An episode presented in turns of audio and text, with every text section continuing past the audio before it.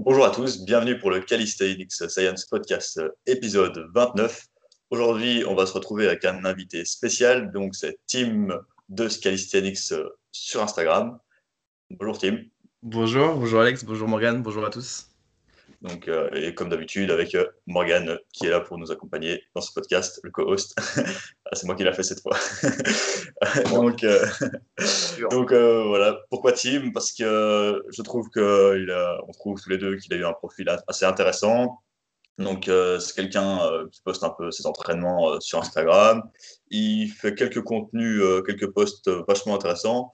Et il a un niveau plutôt sympa et en même temps, euh, et en même temps bah, il a un peu la même approche que nous, c'est-à-dire qu'il bosse pas mal de, plusieurs aspects de l'entraînement, que ce soit street lifting, hand balancing, euh, skill, et, euh, vu qu'il a un niveau parfois supérieur que le nôtre sur certains exercices, bah, c'était intéressant de l'inviter et de lui poser quand même quelques questions, partager son entraînement et tout. En gros, ça va être une bonne discussion entre passionnés on ne le connaît pas non plus euh, des masses. On vient de discuter genre 10 minutes euh, en appel. Et donc, on va apprendre à, le connaître euh, avec vous aussi. Yes. Donc, bah, première question, présente-toi un peu. Qu'est-ce que tu fais dans la vie Depuis combien de temps tu fais du calisthenics et, et voilà. Alors, je m'appelle Tim, Timothée. je viens de Paris. J'ai 26 ans et je m'entraîne en calisthenics depuis, enfin street workout calisthenics depuis à peu près 8-9 ans. En fait, euh, moi, la chance que j'ai eue, c'est que depuis tout petit, mes parents m'ont toujours poussé à faire beaucoup de sport. Alors qu'eux-mêmes ne sont pas forcément des sportifs, mais on a toujours eu cette culture à la maison où euh, ils nous poussaient, mon frère et moi, à avoir une activité sportive et à nous y tenir. Euh, parfois, même quand on préférait rester à jouer à Call of Duty ou, ou aller sortir avec les copains. et donc, depuis tout petit, j'ai toujours fait beaucoup, beaucoup de sport. J'ai fait 7 ans de judo, 7 ans de capoeira, 5 ans de kickboxing. Et c'est quand j'ai commencé la boxe, c'est que j'ai commencé à, chercher à avoir un niveau un peu plus important, que je me suis mis au street workout, parce que je m'entraînais, en fait, j'avais, à cette époque-là, j'avais 15-16 ans, et il y avait dans ma ville que seulement qu'un cours adulte. donc il y avait une différence de poids entre moi, euh, jeune adolescent, et les adultes avec qui je m'entraînais, qui était assez importante et qui faisait qu'à l'entraînement, je me faisais, euh, je me faisais savater. Enfin, je, prenais, je, prenais, beaucoup de plaisir, mais c'était très difficile parce que d'un point de vue physique, j'étais pas euh, pas du tout dessus. Et donc j'ai commencé à cette époque-là, comme je pouvais pas forcément m'inscrire dans une salle de sport parce que j'étais encore mineur, j'avais pas d'argent, euh, à aller m'entraîner euh, dans un. C'était pas un parc de street workout, c'était euh, deux poteaux rouillés avec une barre en travers dans la base de loisirs à côté. Et c'est là que j'ai commencé à, tu vois, aller m'entraîner deux, trois fois par semaine en complément de mes activités sportives à côté, dans l'objectif de, prendre du poids. Donc, tu vois, aller faire des tractions, des dips, des pompes cette époque-là, tu vois, il y avait pas, c'était encore le tout tout début de, de YouTube, euh, Facebook, tu vois, il n'y avait pas Instagram, il n'y avait rien. Du coup, c'était vraiment en mode, euh, tu n'avais pas encore toute cette fame autour du street workout, du calisthenics. Et on y allait vraiment, je me rappelle à l'époque, on regardait beaucoup, tu vois, les vidéos de, euh, de Zev Zakavelli, ouais. les mecs Ranjit et tout, et on essayait de faire des routines comme ça incroyables, avec des centaines et des centaines de reps, euh, des trucs qui, qui signifient pas grand-chose. Euh, et, c'est là vraiment que j'ai découvert tu vois, cette passion pour, euh, pour tout ce qui est street workout et calisthenics. Quand je suis arrivé un peu plus, un peu plus tard à Paris, euh, j'ai continué à aller m'entraîner dans les parcs. Donc il y avait des parcs un peu plus, un peu plus stylés, notamment le, le Quai de Valmy, on en parlait tout à l'heure, où j'ai rencontré d'autres gens. Il y avait un aspect communautaire qui était plus important forcément parce qu'il y a plus de monde. Donc tu as plus la capacité de, de, te fédérer et de te centrer sur ta passion. Euh, et, c'est là que j'ai vraiment commencé à creuser le truc, à me renseigner plus, à lire, à, accentuer le training. Et que je suis parti vraiment en mode, euh, ok, j'arrête tout le reste et je fais que du euh, calisthenics. Et ça fait bien maintenant 4-5 ans que, que je fais quasi exclusivement ça. et depuis très peu, enfin depuis 2-3 ans en salle. 2-3 ans la salle, dans un fitness, un fitness park ou Fitness Park, ouais, nous, euh, ouais, Fitness Park. Je trouve c'est assez, assez quali. Là, j'ai la chance d'en avoir un euh, là où je travaille et, euh, et, un juste à côté de là où j'habite. Donc, c'est archi pratique, quoi. Ouais, tu peux y aller tranquillement dès qu'il fait moche ou quoi. Exactement, exactement. J'ai pas besoin de faire des transports ou de faire du scooter. Je peux, je peux y aller vraiment à pied, c'est cool. Et maintenant, je vois sur tes stories que tu t'entraînes encore à l'extérieur et tout. ça va avec la météo Bah ouais. Tu dois t'adapter Alors Morgane peut témoigner, mais on a la chance là à Paris d'avoir, euh, enfin en région parisienne, d'avoir un, été indien assez, important. À tout le mois d'octobre, tout le mois de novembre, c'était magnifique. quasiment pas eu de pluie, il faisait super bon, il faisait entre 10 et 12 degrés. Donc là, forcément, avec le Covid et, euh, la situation sanitaire euh, actuelle, ils ont refermé les salles. Donc on n'a plus la capacité de s'entraîner à l'intérieur. Donc on recommence à s'entraîner un petit peu dehors dans les parcs. Et dans la chance qu'on a eue, et vraiment je croise les doigts pour que ça continue, c'est qu'on a eu très peu de pluie. Et puis un temps, un temps super agréable. Enfin, il faisait euh, entre 10 et 12 degrés à chaque fois. C'était pas, c'est pas compliqué. Mais encore une fois, moi, comme je viens de, ce côté street workout, à l'époque, euh, quand j'ai commencé, on s'entraînait euh, toutes conditions météorologiques. On a fait des entraînements des fois sous la neige, 3 heures à faire des tractions comme des demeurés. ouais, c'est plus facile à faire du, c'est plus facile à faire du certain reps euh, quand il neige que, que, des, que, la, que, du statique quoi. Clairement, clairement, clairement. Parce qu'il va faire des va faire des handstand push-up ou des, des handstand quand, quand, le sol il est gelé ou qu'il y a de la neige, ouais, ça va être, compliqué. C'est très très chaud quoi. euh, donc ouais. Euh, et donc maintenant tu as une approche euh, exclusivement. Euh, dis-nous un peu ce que tu ce que tu bosses actuellement plutôt. Quelle est ton approche de l'entraînement J'essaie d'avoir une approche qui est assez, euh, qui est assez holistique. En fait, j'aime bien, j'aime bien un peu toucher à tout, tu vois, avoir une, approche un peu plus euh, globale, de ne pas me spécialiser dans un truc en particulier. Donc, je travaille, euh, je travaille mes équilibres, je travaille tout ce qui est statique, je travaille tout ce qui est en dynamique, tout ce qui est bent arm, straight arm, je travaille les jambes aussi, qui sont, une partie importante de, de ma culture d'entraînement. je travaille un peu de cardio, je travaille un peu de corde, enfin, je travaille un peu tout de manière générale. Euh, j'essaie d'être euh, globalement, de toucher un peu à tout. Après, on a toujours des choses sur lesquelles on est plus forte que d'autres. Euh, mais globalement, j'essaie d'avoir une approche qui est plutôt globale, plutôt holistique, et de toucher un petit peu, un petit peu à tout. j'essaie d'avoir aussi une approche qui est, qui réfléchie, de pas juste me pointer à l'entraînement et faire deux trois trucs, changer de programme toutes les semaines, euh, euh, tester tous les trucs que je vois sur YouTube ou sur d'autres choses. J'essaie d'avoir plutôt une approche plus, plus calibrée. Parce que fait, j'ai déjà eu toute cette période de, de flou au début, où tu es là un peu, un, peu un peu comme un fou, tu veux toucher à tout, tu, tu testes tout. Maintenant, je suis plus dans une approche un peu plus réfléchie. Je pense que ça vient aussi avec la maturité, avec l'âge, la maturité dans l'entraînement. Plus tu t'entraînes, plus tu vas chercher à avoir quelque chose de, spécifique. Mais aussi dans, dans, la maturité globale, où je suis plus en train de me dire, voilà, moi, le training, c'est pas, c'est pas mon activité principale. J'ai un travail à côté, j'ai, une vie à côté. Il faut aussi rentabiliser le temps qui est mis à disposition. Je peux pas me pointer et passer 5 heures euh, sur une journée à, faire un truc qui, qui sert à rien. Qui sert à rien, qui, te développe et qui, te, qui t'entretient. ouais. Euh, j'avais une autre question. Euh,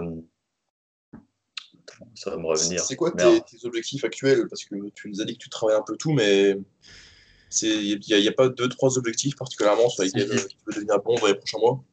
Là, le, mes objectifs pour, pour l'année 2020, c'était surtout de, de, pouvoir valider ma, ma straddle planche à, à 5 secondes en clean form, donc euh, les pieds vraiment alignés avec le bassin, les épaules, euh, une forme, une forme assez stricte, euh, sur un hold assez, assez conséquent. Je pas préciser, mais je fais, je fais entre 82 et 85 kilos à l'année. Donc un poids qui est assez important par rapport à d'autres pratiquants. Tu mesures combien? Je mesure 1m75. Ça, ça dépend pas mal aussi. Euh. Ouais. ça... Ouais, je pense que je, suis petit. Je, suis plutôt large, mais je suis petit, donc ça va. J'ai des leviers, euh, des leviers un peu, un peu plus faciles que, que les, les, mecs plus grands. Mais euh, non, c'était vraiment ouais, de passer ma straddle planche et prêt à améliorer tout ce qui était dips lestés, traction lestée, handstand push-up, 90 handstand push-up, muscle up lesté, et, euh, et front lever.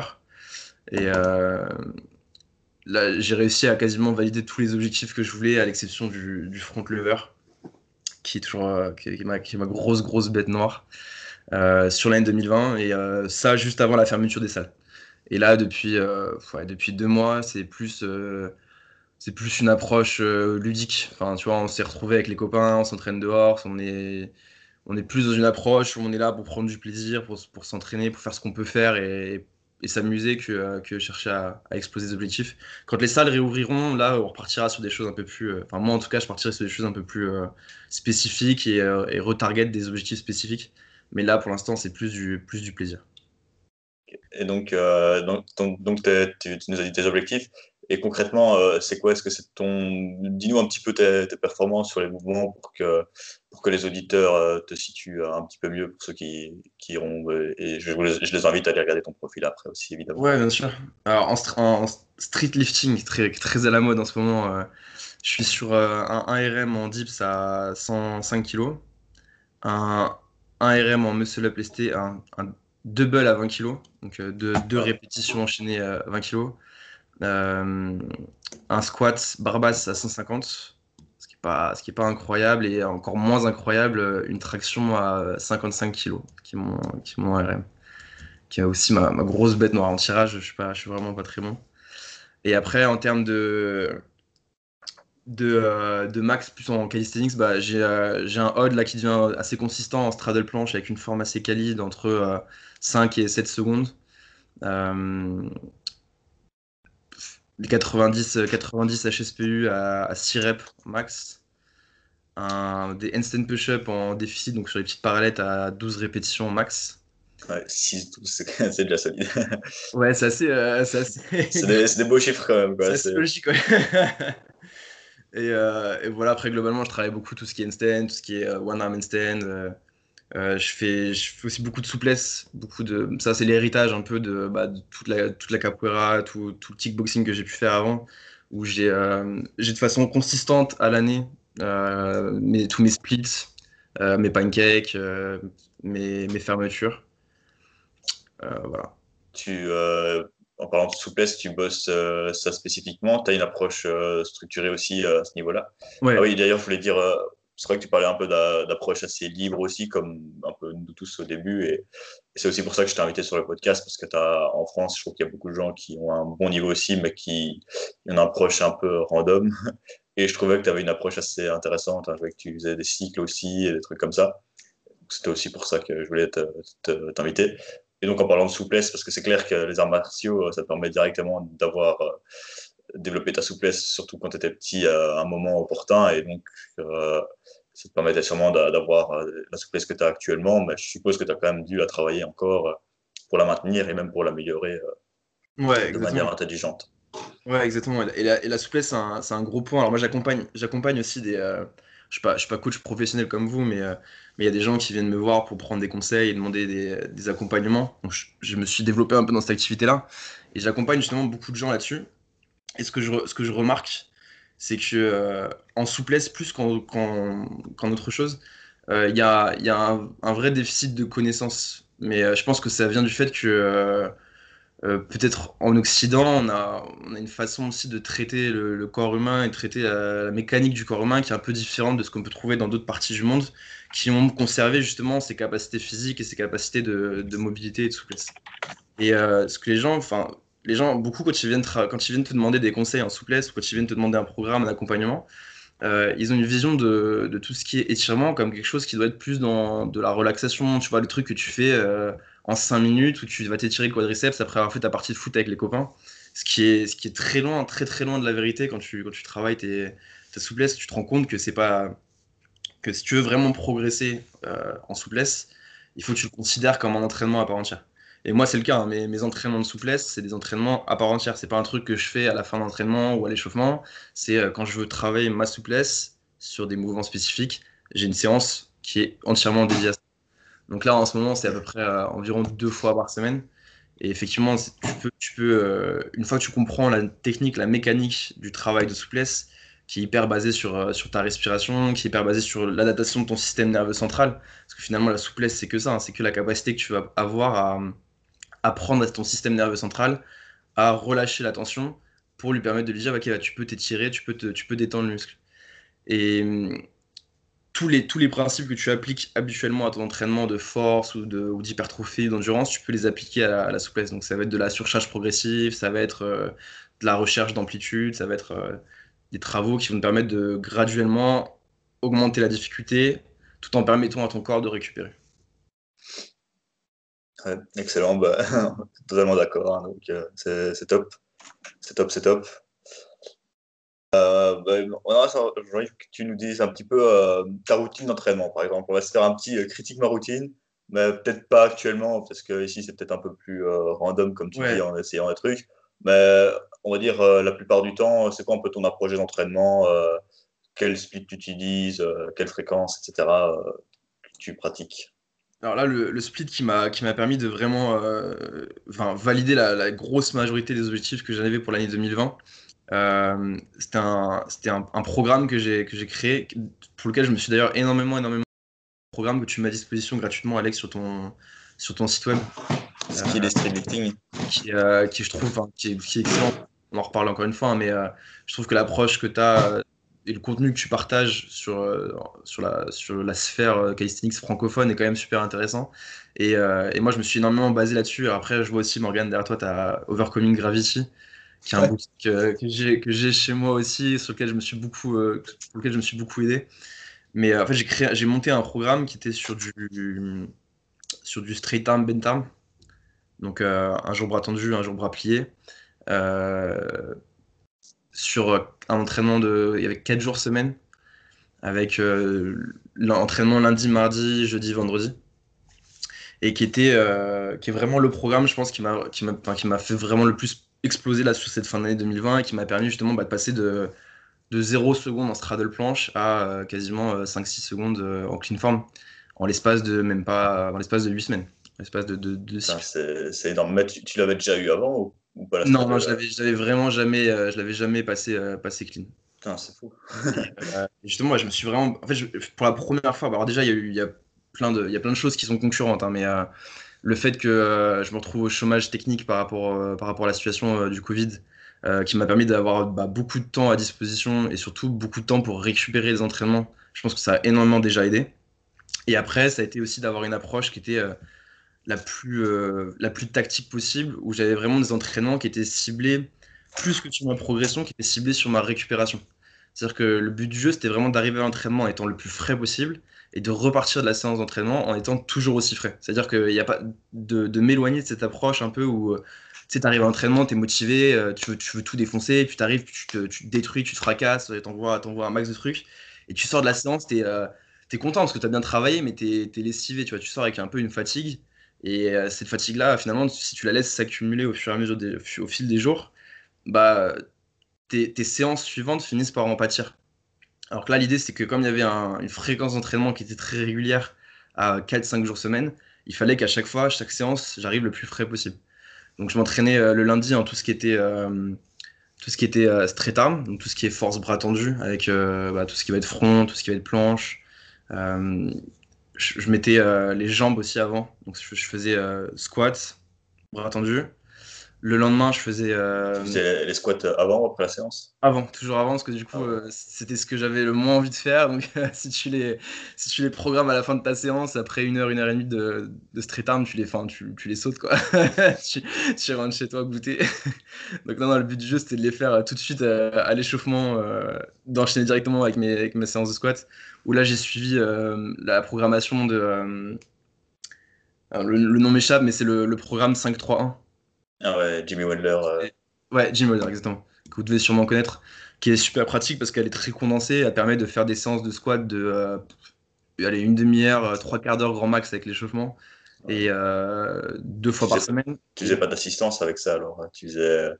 Je faisais. Je faisais dans, dans, son programme, il préconise du coup de, de suivre sa programmation en 5-3-1 et de faire un volume après en 5 x 10 ou 3 x 10 Ouais, c'est ça, il propose. Ouais, il, y avait, il y avait le choix, hein, je crois que tu pouvais faire du 5 x 10 ou alors tu pouvais faire euh, un autre protocole aussi. Euh.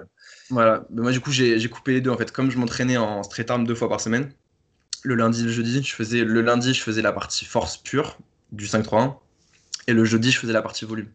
Ah, ça me permettait d'avoir une fréquence de, de, deux fois par semaine en squat et d'avoir la partie force en début de semaine et la partie volume en fin de semaine quand, quand tu es un peu plus fatigué. Donc je trouvais que ça, ça, fonctionnait, ça fonctionnait bien. Et ça me permettait, tu vois, de faire des séances, de, de faire du squat spécifiquement pendant une demi-heure, trois quarts d'heure grand max. Donc une heure et demie de squat par semaine, euh, je trouve que c'est assez correct. Et euh, en jour 2, le mardi et le vendredi, je faisais tout ce qui était euh, bentarm avec une demi-heure de, de hand balancing en échauffement. Pour pareil, tu vois, accumuler, accumuler du, du volume et du, du temps d'entraînement sur, sur tout ce qui était équilibre, travail de main euh, qui, peut parfois être compliqué aussi à, programmer quand tu fais du calisthenics à côté, parce que quand tu vas travailler tes planches, quand tu vas travailler tes fronts, quand tu vas travailler tes muscle-up, tes, tes handstand push-up, bah, tu vas accumuler beaucoup de fatigue dans tes épaules, dans tes avant-bras, qui travaillent beaucoup aussi sur, les, sur le unbalancing. Et euh, il fallait trouver, enfin, je, je, cherchais justement un moyen de, de, faire rentrer ça. Et je trouvais que c'était assez, assez cohérent de le faire, euh, le faire à ce moment-là. Et après, une, j'arrivais à caler une séance de souplesse, euh, soit le samedi, soit le mercredi. Soit le mercredi et le samedi si j'étais vraiment motivé, mais L'idée, c'était vraiment, tu vois, d'avoir euh, le mercredi en, milieu de semaine qui permet de te couper, de, recharger un maximum. Euh, et, surtout d'avoir deux jours de récupération pleine le samedi, dimanche pour, euh, pour être sûr d'arriver la semaine suivante en étant le plus, le plus frais possible. Ah ouais, et du coup, tu fais des entraînements à peu près d'une heure et demie, deux heures alors? Ouais, deux heures. Deux heures. J'essaie de, j'essaie de pas dépasser deux heures. pour justement, encore une fois, hein, l'idée c'était vraiment d'avoir une approche enfin, sur ce, sur ce bloc-là où j'étais en mode, ok, il faut que l'objectif principal, c'est ma récupération. C'est pas forcément ma progression, c'est ma capacité de récupération. Et fallait, euh, quand tu dépasses deux heures, en général, tu, tu commences à vraiment taper. Euh, tu tapes trop ton système nerveux, tu tapes trop euh, dans, tes tendons, tes... Enfin, ça devient, ça devient très difficile de récupérer. Contrairement à aujourd'hui où tu vois, je suis dans une approche beaucoup plus ludique et où là, euh, je fais des entraînements euh, qui peuvent durer 4-5 heures euh, sans, problème. Quoi. Mais c'est pas, c'est pas la même chose. Il n'y a, pas de, a pas de stratégie de progression. Et, euh, et tes handstands, tu bosses deux fois 30 minutes par semaine on va dire. À ce moment-là, ouais. À ce moment-là, ouais. et tu arrivé à progresser vers le one arm quand même Ouais, ouais, parce que pareil, travailler l'handstand, c'est joli, tu vois. De dire, ok, je vais travailler l'handstand, et puis euh, tu arrives à la salle, et puis tu fais euh, trois, trois équipes, tu prends deux minutes de repos. Enfin, c'est pareil, il faut avoir une approche qui est cohérente aussi. Et donc, j'ai monté une, j'ai monté une, séance, hein, une séance de, de hand balancing avec des objectifs, avec des exercices spécifiques et des objectifs spécifiques. Et euh, le but du jeu, c'était de, voilà, de travailler, de, faire de la surcharge progressive là-dessus. Donc, en termes de volume, en termes de réduction des temps de repos entre les sets, euh, et en termes d'intensité aussi. De la même manière que tu, que tu le fais sur des entraînements plus classiques, euh, sur ta planche, sur ton front. Là, c'était vraiment le spécifier sur, le, sur les équipes pour, euh, pour gagner en force dans les, dans les omoplates et aller, aller chercher le, le one arm derrière. Ok, ok. Parce que ouais, c'est. L'NCL, c'est toujours dur à, bien programmer. Il faut prendre en fonction de l'emploi du temps de la et, se dire qu'il faut quand même avoir une bonne fréquence. Que souvent, j'observe quand même que les, gens ont du mal à progresser avec euh, deux séances par semaine. Après, si tu calais avec des handstand push-ups, c'est un autre jour. Mais là, bon, tu les faisais quand même le jour de Ben, ben donc je suppose que tu faisais tes handstand push-ups après dans ta séance. Ouais, exactement. Du coup, tu avais déjà pas mal de lines avant. C'est quand même pas évident nous, avec Morgan, on est un peu fan de l'approche de faire deux séances par jour et de faire tes handstand le matin quand tu peux te, te, le permettre. Quoi, et, ça permet pas mal de, de, splitter ou alors même mettre le handstand le jour de repos. Voilà, donc c'est pas vraiment des jours de repos, quoi, du coup, mais c'est vrai que c'est toujours euh, un petit challenge, mais c'est vrai que ton approche bien condensée comme ça en 4-5 jours, euh, c'est suffisant. C'est hyper carré, hein, c'est hyper quali. Bah, D'ailleurs, le programme Skills Redifting, j'ai quand même pas mal de, de bons retours aussi euh, pas assez de gens qui l'ont essayé à mon goût, mais j'ai quand même. Euh, les gens qui l'ont essayé, en général, ont, eu des bons petits résultats. Ah, moi, j'encourage tous ceux, tous ceux qui nous écoutent à, aller au moins jeter un œil et à le tester par eux-mêmes, parce que moi, moi-même, je me suis vraiment basé sur ta, sur ta structure. Et je pense qu'il m'a vraiment fait, euh, fait énormément progresser sur ce, sur ce programme-là euh, par rapport à toutes les années d'entraînement que j'avais avant. C'est justement d'adapter la programmation que tu proposes avec un bloc d'accumulation de volume et un bloc d'intensification ou, euh, ou dans mon bloc euh, d'accumulation de, volume pendant 4 semaines, l'objectif, je travaillais sur des, sur des variations qui étaient très simples pour moi, mais où j'allais chercher de plus en plus de volume chaque semaine. Et euh, de, de, switcher au bout des 4 semaines sur un bloc d'intensification où là, tu réduis progressivement ton volume pour aller chercher des, des variations plus difficiles. Et c'est là que je me suis vu vraiment, je me suis vu exploser, où j'ai commencé à passer des choses que je passais pas du tout avant alors que je travaillais, enfin tu vois, la straddle planche, elle est passée, alors que pendant tout mon bloc d'accumulation de volume, je travaillais que sur des, sur des tucks qui sont des choses archi, archi basiques. Mais en fait, le fait d'avoir une approche qui est vraiment qui est vraiment spécifique et de te dire ok voilà là pendant 4 semaines mon objectif c'est d'accumuler de, faire plus en plus de volume puis ensuite d'aller chercher de plus en plus d'intensité ça te permet de progresser de, vraiment euh, d'exploser sur des choses que tu que pas soupçonné avant quoi. Ouais, c'est la magie, c'est là que la magie s'opère, type d'intensification en général. Ça, fait plaisir. Et c'est vrai que bah, tu vois, tu pratiques aussi depuis 8-9 ans, moi la même chose. Et on se dit souvent, ouais, la première année, on progresse bien, et après, on doit à chaque fois grappiller quelques pourcentages. Mais voilà, dans tes trois premières années, tu as peut-être fait du gros 7 reps euh, en mode random. Ensuite, tu as peut-être fait, euh, as peut-être touché à tout euh, avec une approche pas structurée pendant 2-3 ans. Et, après, tu as commencé à faire une approche structurée, mais il fallait faire de l'essai-erreur, apprendre à se connaître. Exactement. Et puis, tu as fait un planning bien intelligent et c'est là que tu as explosé. Quoi. Donc, toi, ta marge de progression a été quand même a été assez grande. Quoi. Du coup, dans l'entraînement, c'est ça qui est beau, c'est qu'on a toujours des choses à apprendre et à expérimenter. Quoi. Je trouve ça, je trouve ça dingue ta, ta marge de progression que tu as eue euh, avec tes années de pratique aussi. Ouais, ouais, mais c'est cool. Enfin, tu te rends compte qu'il y a, des moments où tu vas passer euh, des gros plateaux, ça va durer 6-8 euh, mois où tu progresses pas du tout, où tu changes d'objectif et du coup bah, tu progresses sur d'autres choses. Et puis quand tu reviens après à tes objectifs initiaux, bah, tu te rends compte que tu n'as pas progressé. Mais comme tu dis, hein, c'est aussi beaucoup d'essais-erreurs et c'est pour ça que je pense que ce qu'il faut garder en tête, enfin en tout cas ce que moi j'essaie de garder en tête et ce que je préconise à tout le monde, c'est de d'être avant tout là pour prendre du plaisir, tu vois, d'être, euh, de, s'amuser, de, kiffer, de rester actif et de pas forcément trop trop se prendre la tête non plus sur les objectifs ou sur les sur, euh, sur ce que les autres à côté peuvent faire sur Instagram ou sur euh, ou sur YouTube. Ouais, t'as as carrément raison. J'ai la même. Hein. Il y a des années où j'ai stagné pendant un an entier et je faisais toujours le même truc, la même approche. Bah, la séance, une séance unique comme ça, c'était intéressant, mais il n'y avait pas de programmation derrière, il n'y avait pas de vision euh, à long terme. Mm, mm, mm. Ouais, peut-être que je m'amusais, hein, mais ça c'est sûr et certain. Je me suis toujours euh, amusé aussi. Et je pense que la plupart des gens, ben, quand, ils, continuent à s'entraîner aussi, c'est qu'ils s'amusent quelque part. Hein, mais c'est clair que si les gens euh, font une approche un peu structurée, mais ça les empêche de s'entraîner, c'est un peu, c'est pas, pas optimal. Quoi. Donc, une bonne approche désorganisée, mais prendre du plaisir que, que l'inverse. Et euh, maintenant, en parlant de ton approche, enfin, maintenant, maintenant, vu que tu es un peu plus random et tout, arrives quand même, tu sens que tu arrives à bien progresser aussi avec une approche un peu, enfin, vu que tu as plus de temps aussi, ça doit jouer sûrement, mais tu vois, le fait de, de te laisser un peu aller, de, de, d'expérimenter des choses, parfois, moi, je trouve que ça débloque un peu le fait de, de dire, allez, j'arrête de structurer un peu, je, je joue, je m'amuse.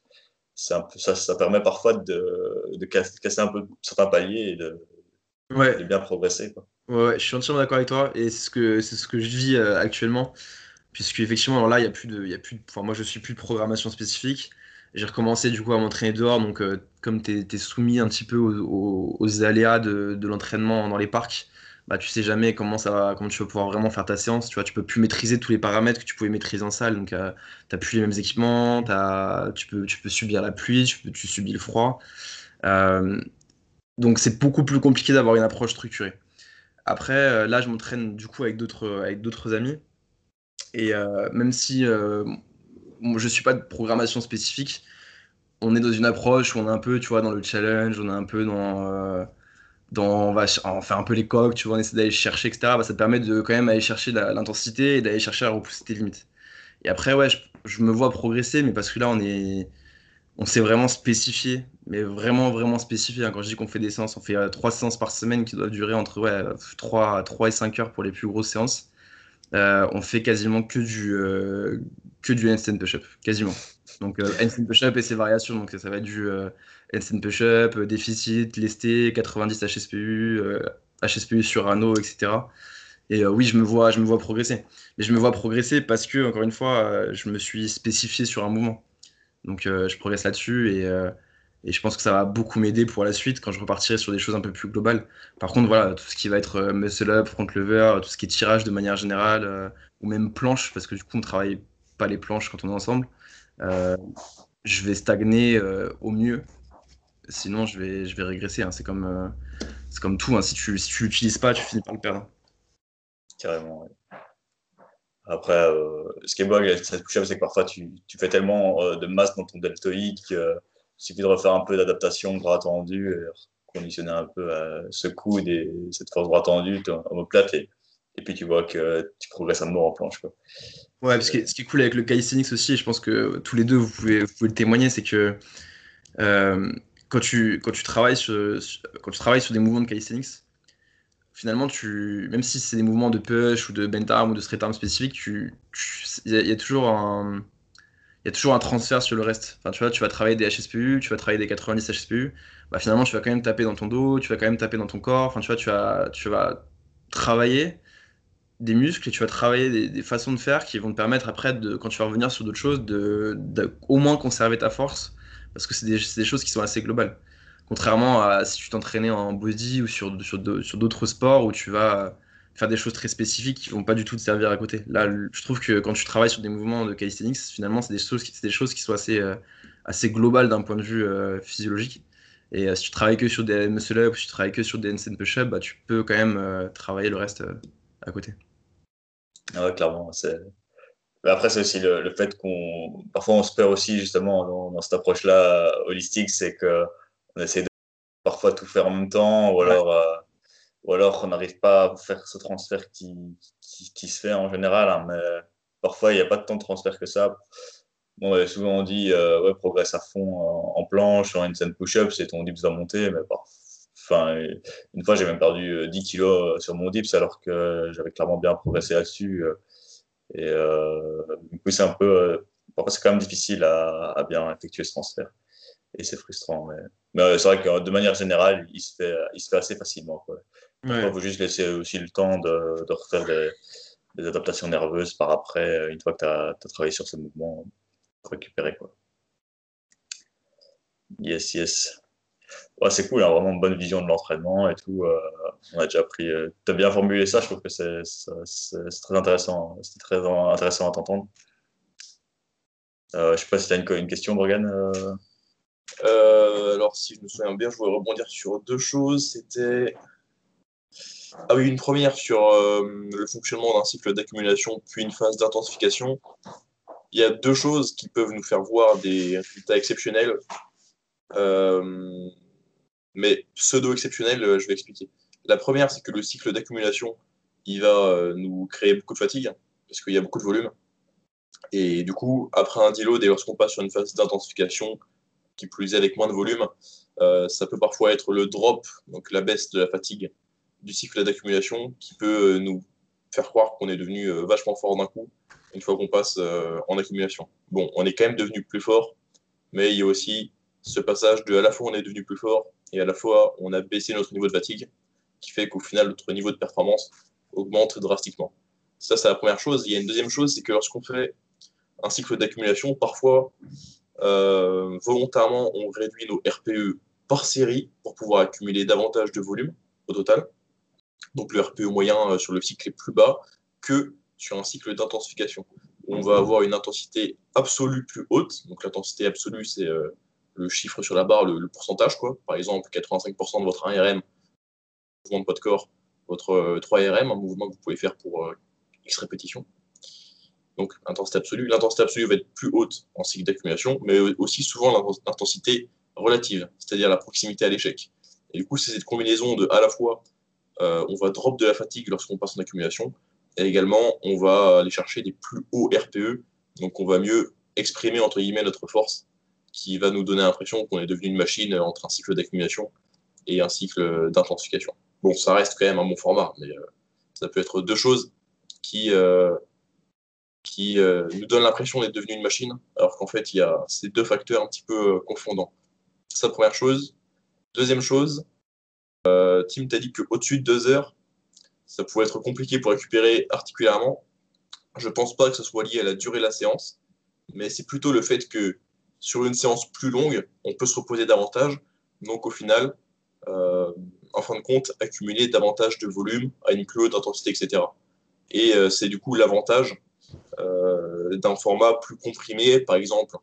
Je ne suis pas du tout fan de ce format-là, mais hommes qui sont très populaires en ce moment, euh, ça a pour avantage de moins euh, limiter la quantité d'entraînement qu'on fait et du coup nous empêcher de faire des séances de 5 heures où on va faire 50 hold RPE 10 quoi.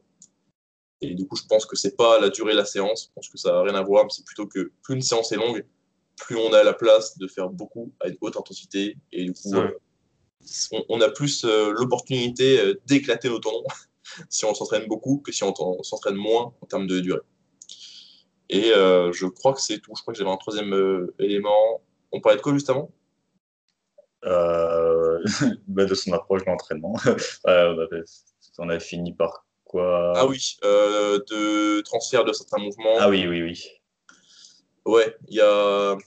Comment il s'appelle? Comment il s'appelle le mec euh, sur Instagram euh, qui dit Ah, faites pas ces exercices-là, vous êtes des imbéciles. The Mindful Mover. Oui. Bon, alors sur certains mouvements, on peut avoir des bons transferts, mais il faut pas s'attendre à ce qu'il y ait un transfert. Ouais, c'est clair. Il faut pas avoir trop d'attentes. Mais en, se disant ah bah, je vais travailler que ces trois mouvements là et je vais devenir fort sur tout. Il faut juste travailler ce qui nous intéresse et après euh, être heureux si on a maintenu notre niveau sur autre chose. Donc si vous voulez devenir une machine euh, en HSPU euh, comme team, faites de HSPU, mais n'attendez pas que vous progressiez des masses sur votre planche. Si secondairement ça a progressé, tant mieux, mais ces transferts-là, il ne faut pas les attendre. Faut les ça reste possible. quand ils sont là, mais il ne faut pas avoir trop d'attentes. Voilà. Ouais, je suis d'accord, je suis d'accord avec toi. Euh, j'avais un truc à dire. Ah oui, euh, pour le, volume d'entraînement ici, euh, c'est vrai qu'on parle de séances de 2 heures, 3 heures. moi, pour l'instant, j'aime bien, c'est l'approche de, de, splitter un peu ce volume en deux fois par jour, par exemple, comme on disait tantôt tout à l'heure avec les handstands. Faire, par exemple, le jour où tu faisais tes handstands avant le bent arm, par exemple, les mettre à midi. Et pour l'instant, je suis en train d'expérimenter même ça en force. Donc, par exemple, je fais toutes mes planches, front lever, etc. Euh, au matin, euh, en mode euh, je garde des RPE assez bas.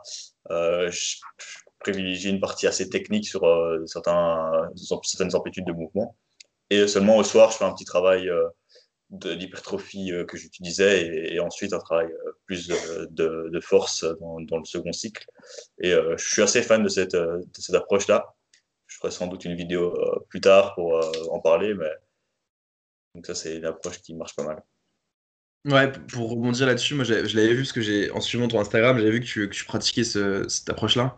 Euh, moi, c'est une, question que je me suis posée justement quand je, me suis retrouvé à avoir beaucoup de temps à, ma disposition, de me dire, ok, bah, est-ce que je peux, faire deux séances par jour? Donc j'ai testé et en fait, je trouvais que, après, c'est vraiment, personnel, euh, mais je trouve que quand tu t'entraînes, il y a aussi une, une capacité de concentration que tu dois atteindre euh, pour te retrouver un peu dans ta bulle, dans ton flow et de vraiment te concentrer sur ta séance pour pouvoir progresser. Et je trouve que c'est très demandant d'avoir cette concentration-là. Et je trouvais ça plus simple de euh, me dire seulement sur une partie de la journée je l'activais que de devoir le faire le matin et l'après-midi.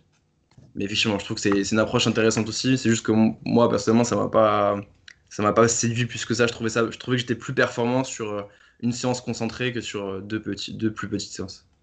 Ouais, je crois que ça, ça doit dépendre un petit peu. J'aimerais bien essayer, de voir un peu ce que ça donnerait sur plus euh, de personnes, cette approche. Parce que pour l'instant, euh, moi aussi, je me suis dit que j'allais vite, euh, soit vite me flinguer, soit à long terme, ça allait être productif. Parce que c'est quand même de la force, quoi. C'est plus, hein, c'est pas des mêmes, c'est quand même deux fois les mêmes composantes qu'on bosse presque. Et, finalement, là, j'en suis assez satisfait. Bon, juste pour l'instant, j'ai un une petite baisse de régime, mais j'espère que ça va remonter. Mais je crois à, ce, split. Et, euh, parce qu'en aigu, comme ça, quand tu fais tes séances-là, tu vas sur tes deuxièmes mouvements, admettons, quand tu feras ta séance bentarm, ben, tu vas revenir dessus. Ben, si tu arrives à te reconcentrer, tu vas d'office être plus fort que si tu avais fait euh, tout un stand avant. Quoi. Ouais. Euh, Après, il y, a une question aussi d'optimisation du temps. C'est comme avec le, avec le Grieving the Groove Method, là, le, GTG. c'est que quand tu travailles sur des, sur des mouvements qui sont aussi demandants techniquement. Par exemple, toi, tu parlais, tu prenais l'exemple des tout à l'heure, tu travailles tes planches le matin, tu vas travailler plus ton hypertrophie l'après-midi. Il faut que tu t'échauffes à chaque fois. Et euh, après, voilà, quand, tu accumules beaucoup d'années d'entraînement, tu commences à avoir des, blessures un peu récurrentes. Moi, aujourd'hui, mon échauffement et ma, préhabilitation, comme, comme, comme ils l'appellent dans Overcoming Gravity, ça me prend, tu vois, facilement une demi-heure, une grosse, grosse demi-heure pour m'échauffer et m'échauffer articulairement. Et je trouve que c'est, enfin, moi, je trouve ça un peu embêtant de devoir le faire et une fois le matin avant ta séance d'entraînement et une fois euh, au début d'après-midi avant ta séance de l'après-midi. Et je trouve que c'est plus intéressant du coup de faire qu'une seule fois ton échauffement et d'envoyer toute ta séance d'un coup. Mais après, encore une fois, c'est purement, euh, purement personnel. c'est clair que quand tu as des échauffements d'une demi-heure comme ça, c'est un peu plus long. Puis parfois même pour les handstands, souvent les hand balancing, euh, là tu as besoin d'échauffer ta, ta ligne, bien t'aligner, etc. Et puis c'est long. Après, moi, justement, avec l'approche deux fois par jour, j'ai quand même réduit un petit peu mon temps d'échauffement, je t'avoue. Et euh, je me suis un peu mis dans l'approche euh, de m'échauffer assez rapidement. Mais euh, je fais peut-être deux fois dix minutes d'échauffement. Puis, Quand on a le, temps le permet, c'est au final, tu perds que 10 minutes, mais tu gagnes un peu de qualité de travail. Enfin, ça dépend Pour, qui, pour qui de nouveau. Bah, nickel, nickel. Hein. Euh, donc, tu as, une autre question. Donc, tu as un poids assez euh, costaud quand même pour ta taille et tout. Est-ce que tu euh, fais attention un peu à ton alimentation? Est-ce que tu optimises ça pour ton entraînement? Comment tu gères cet aspect-là d'entraînement? Ouais, alors je fais, je fais attention à. Enfin, comment dire? Moi, j'ai pas, j'ai pas la chance, enfin, j'ai pas fait d'études spécifiques en, nutrition, donc j'ai pas de. J'ai pas de choses j'ai pas de connaissances particulières et j'ai surtout pas de conseils à donner.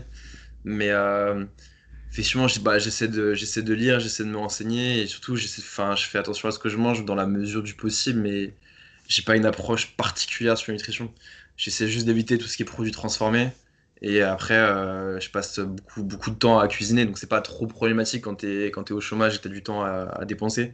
C'est plus compliqué quand tu bosses euh, et quand tu bosses beaucoup, mais euh, là, surtout en ce moment, je prends vraiment le temps de me faire à manger et globalement, je mange, je mange, de, façon, je mange de façon correcte.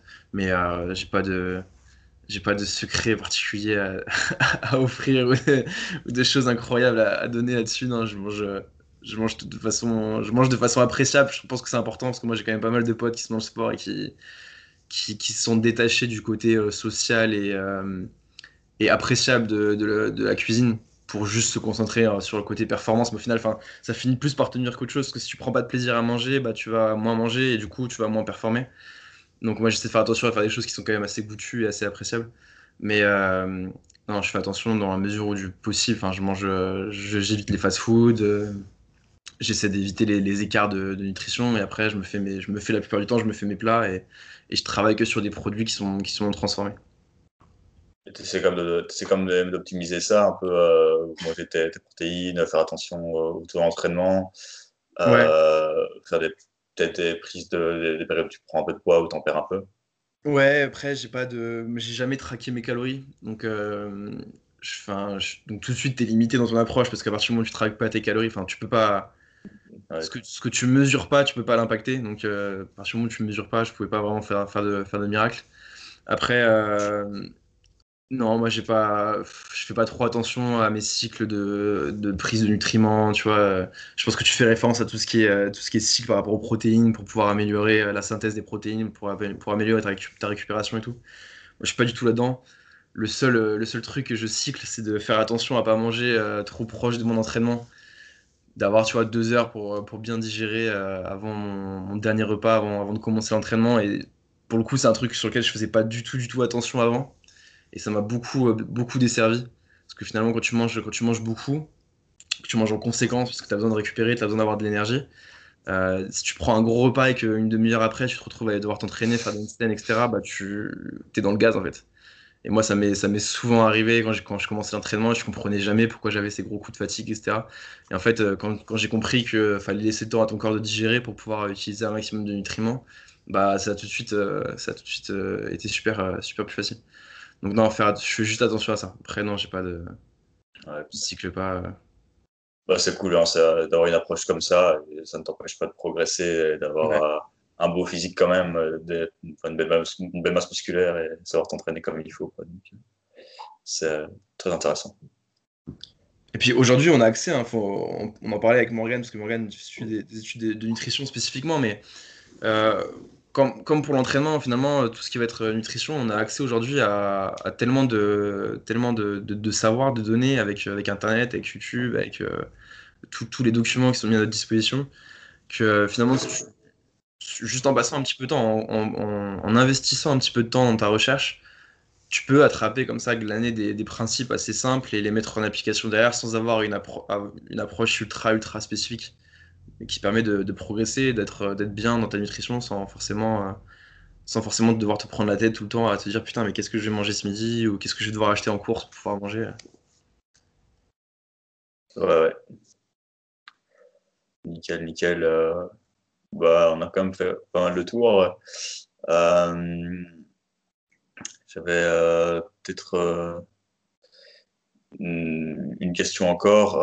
comment est-ce que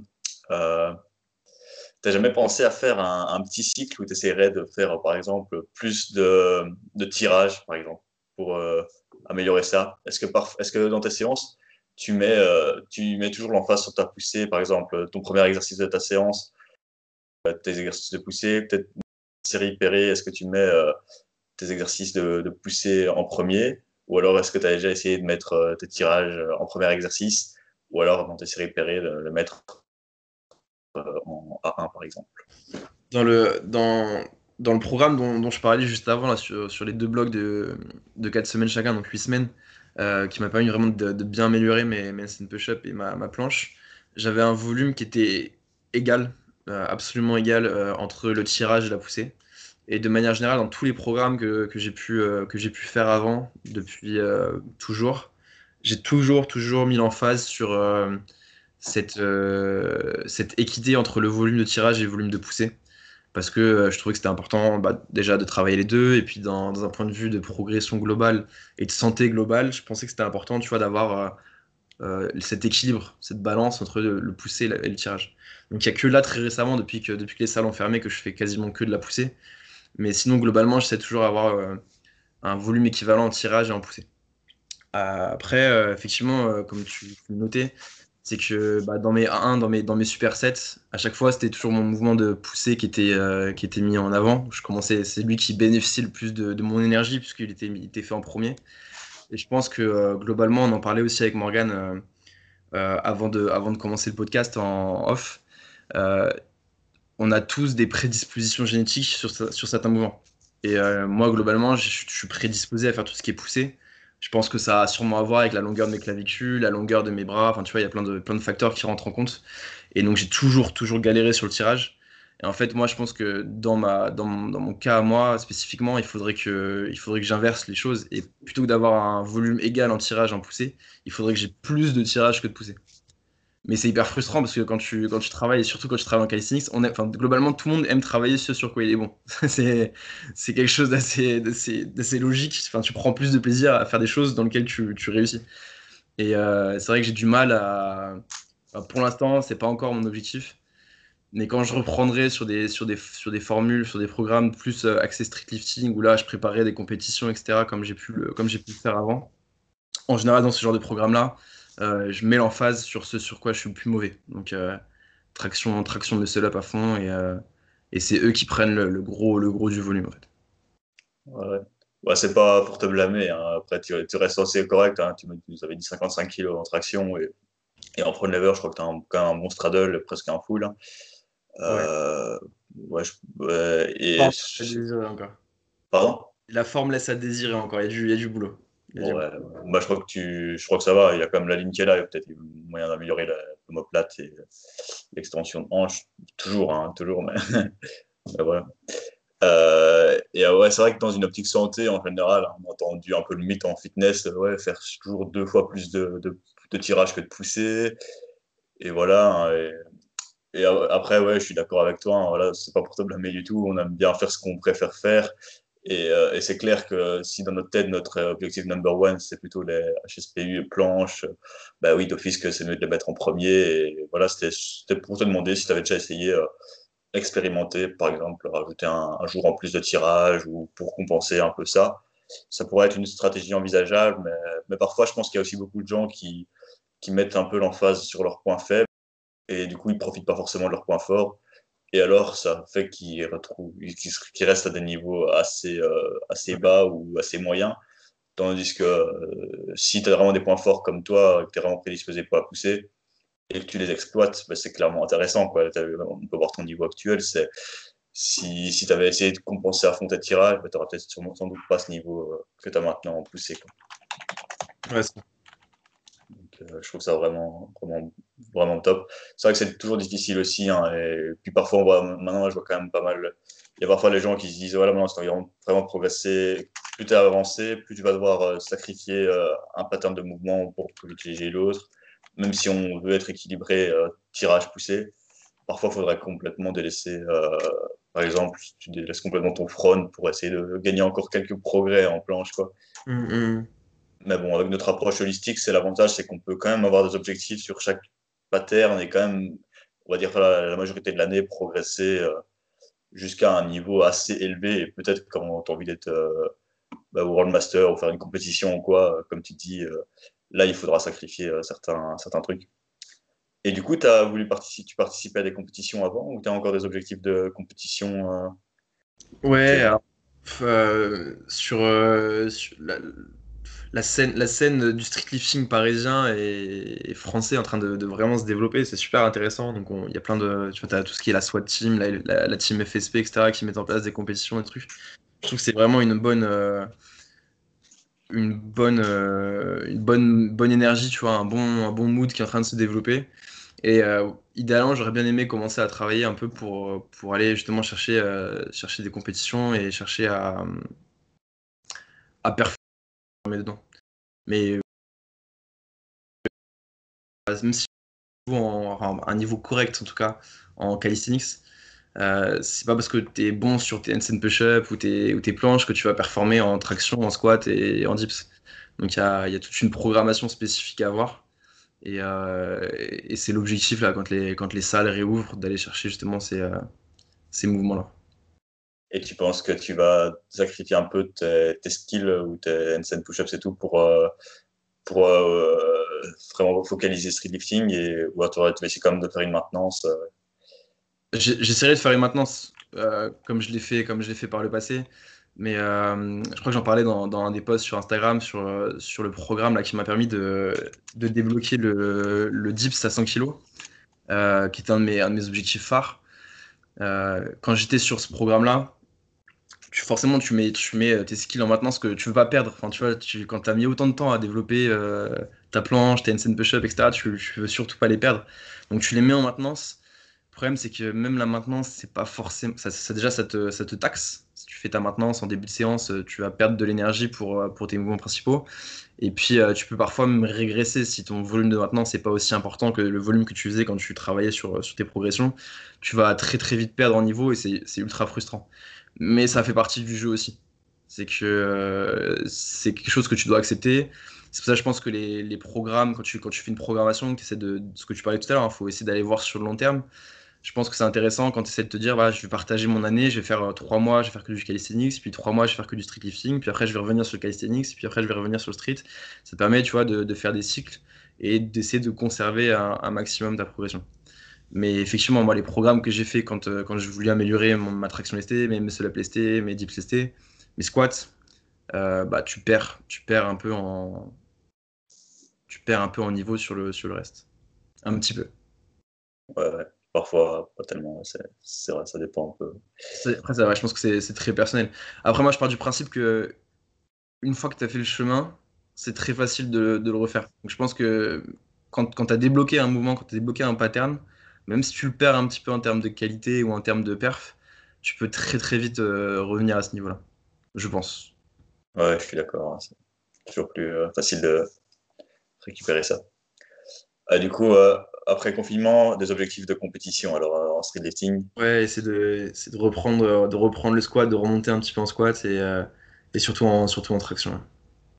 c'est vrai qu'en France, le niveau est quand même assez élevé aussi. Hein, donc, je sais pas si tu as vu que l'année passée, j'avais organisé la première compétition street lifting en Belgique. Belgique ouais. cette année, je pense qu'on va pas savoir l'organiser, mais ou alors la, la, la, la post-poser.